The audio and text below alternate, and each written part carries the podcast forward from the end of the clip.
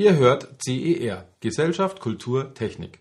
Mein Name ist Jim Bitlofe und das hier ist die 687. Ausgabe von CER. Heute widmen wir uns einem alltäglichen Thema, dessen Tiefen und wissenswerte Geheimnisse so gut wie niemand berücksichtigt.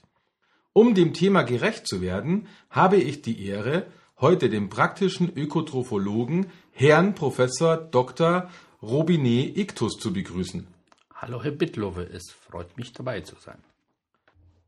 Sie werden uns heute in ein Thema einführen, zu dem Sie ausgedehnte und jahrelange Forschungsaktivitäten inklusive einer Vielzahl an Veröffentlichungen der Gesellschaft geschenkt haben. Landläufig würde man das Objekt Ihrer Studien einfach nur Spiegelei nennen, doch wie Sie mehrfach ausführten, steckt erheblich mehr notwendiges Know-how dahinter. Aber bevor wir uns dem eigentlichen Thema widmen, möchte ich natürlich wissen, wie man zu einem praktischen Ökotrophologen mit dem Studienobjekt Spiegelei kommt. Wäre nett, wenn Sie uns da ein bisschen ähm, Erhellung geben könnten, Herr Professor Dr. Ictus.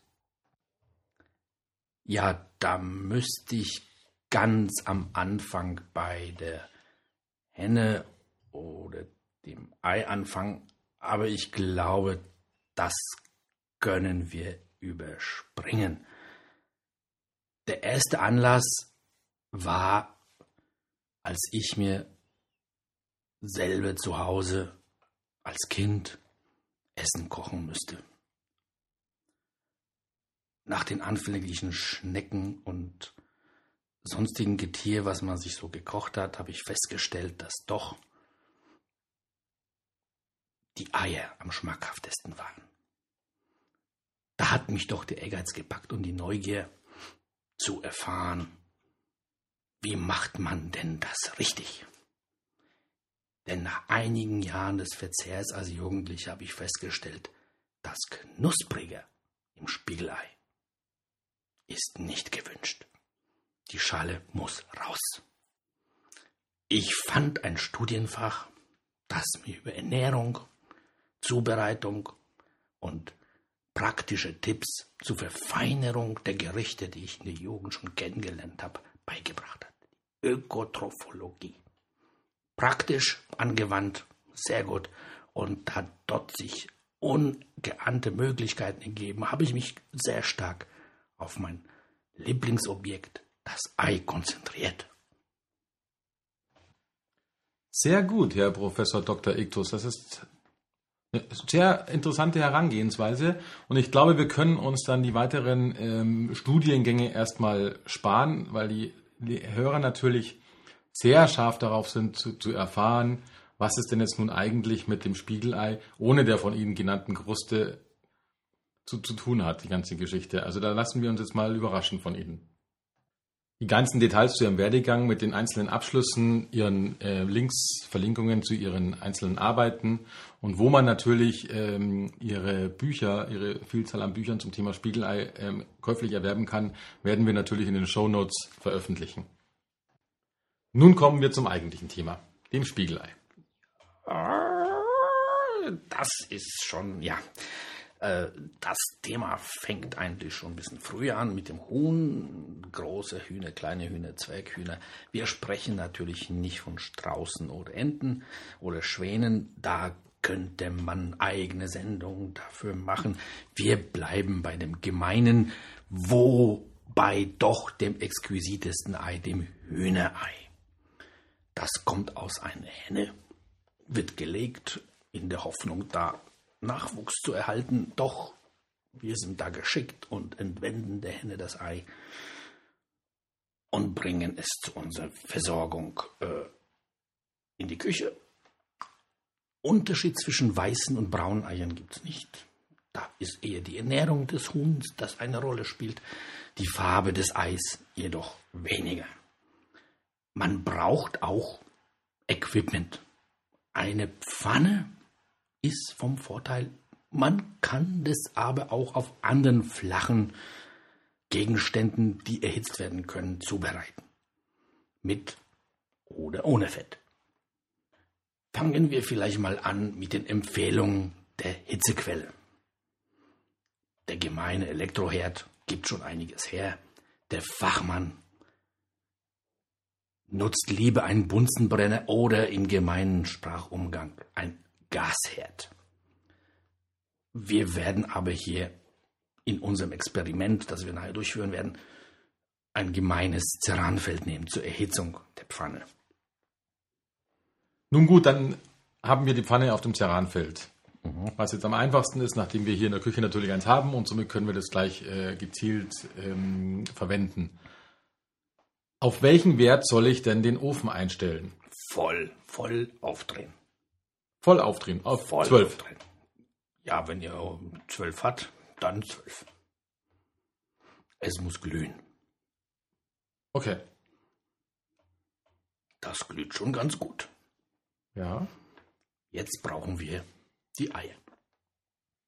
Das Ei wird an der Kante aufgeklopft. Und wo ist das besagte Öl? Ist das keine Pfanne mit Beschichtung, die sich die Eier ablösen? Ja, das könnten wir natürlich testen. Das probieren wir. Weiß mal. ich jetzt. Also eine Stallpfanne ist natürlich ungeeignet, mhm. genauso wie ein Wok. Allerdings eine Keramikpfanne, so wie Sie hier eine haben, Keramik beschichtet, ist schon hervorragende Qualität. Mhm. Deshalb versuchen wir es erstmal ohne. Aber nicht schlecht wäre auch Speck. Speck in der Pfanne, erstmal ein bisschen angehärtet, gibt ein bisschen Fett ab, dann flutscht das Ei auch viel besser. Ich nehme das erste Ei und klopfe das schon mal rein. Mhm.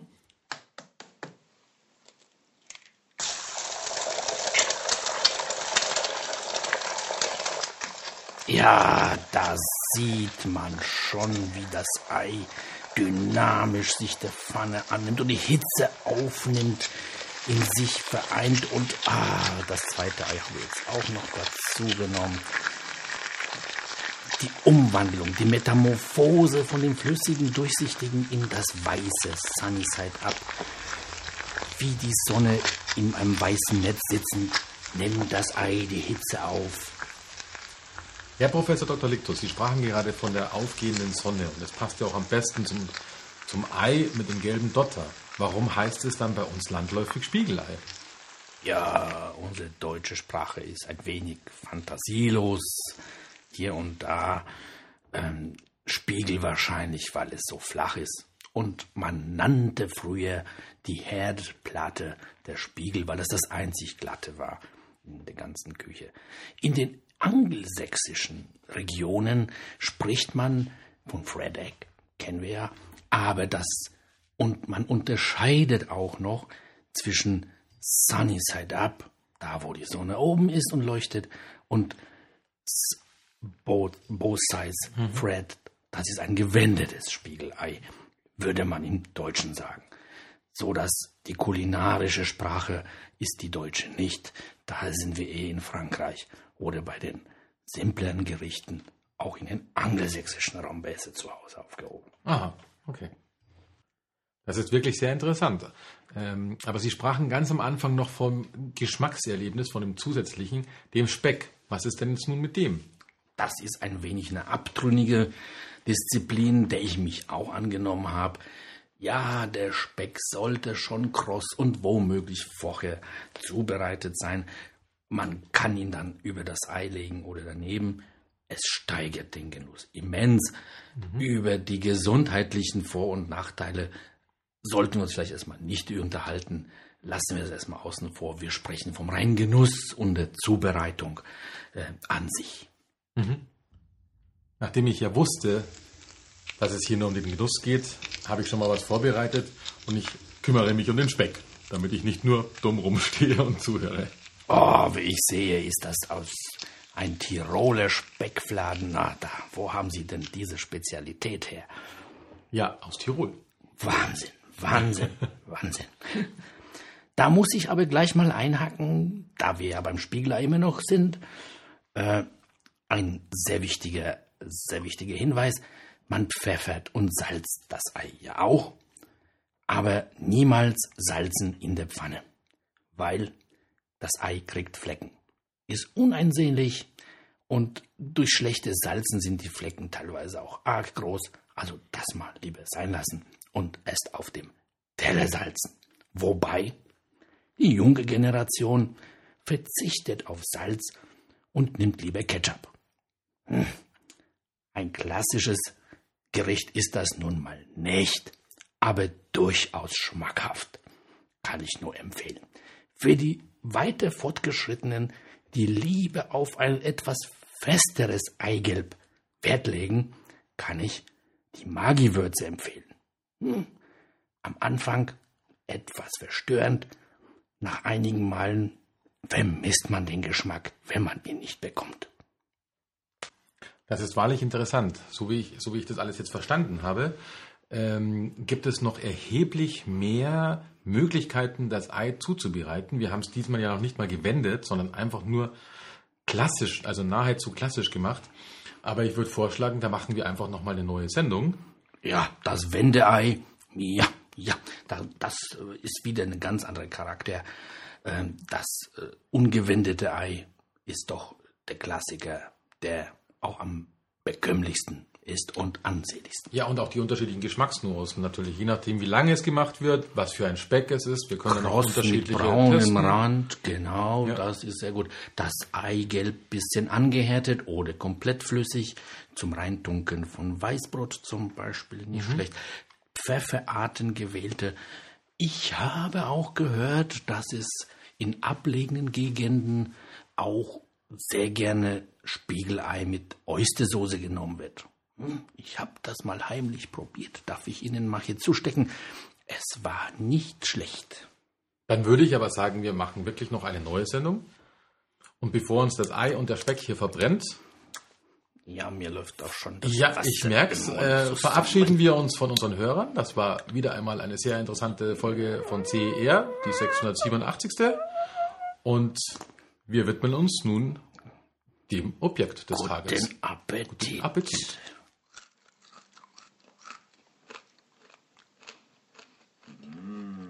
Der